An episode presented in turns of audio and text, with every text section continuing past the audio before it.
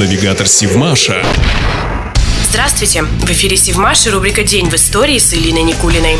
18 марта 1994 года ветеран Севмаша, ответственный сдатчик первой в мире ракетной подводной лодки Накенти Бахтин, вместе с супругой Валентиной Станиславовной передали личную библиотеку в дар городу и Северодвинскому городскому краеведческому музею. Издание «Чита Бахтиных» собирало на протяжении многих лет. В коллекции более 7 тысяч раритетных книг, выпущенных в 18-20 веках. Иннокентий Степанович работал на Севмаше с 1939 года, мастером, строителем кораблей, ответственным сдатчиком, начальником корпуса достроечного цеха номер 40, председателем профсоюзного комитета предприятия.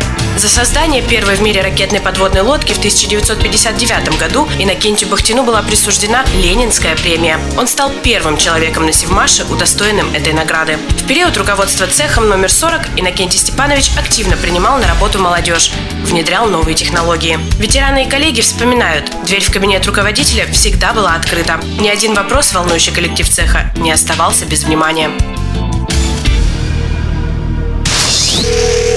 Навигатор Сивмаша.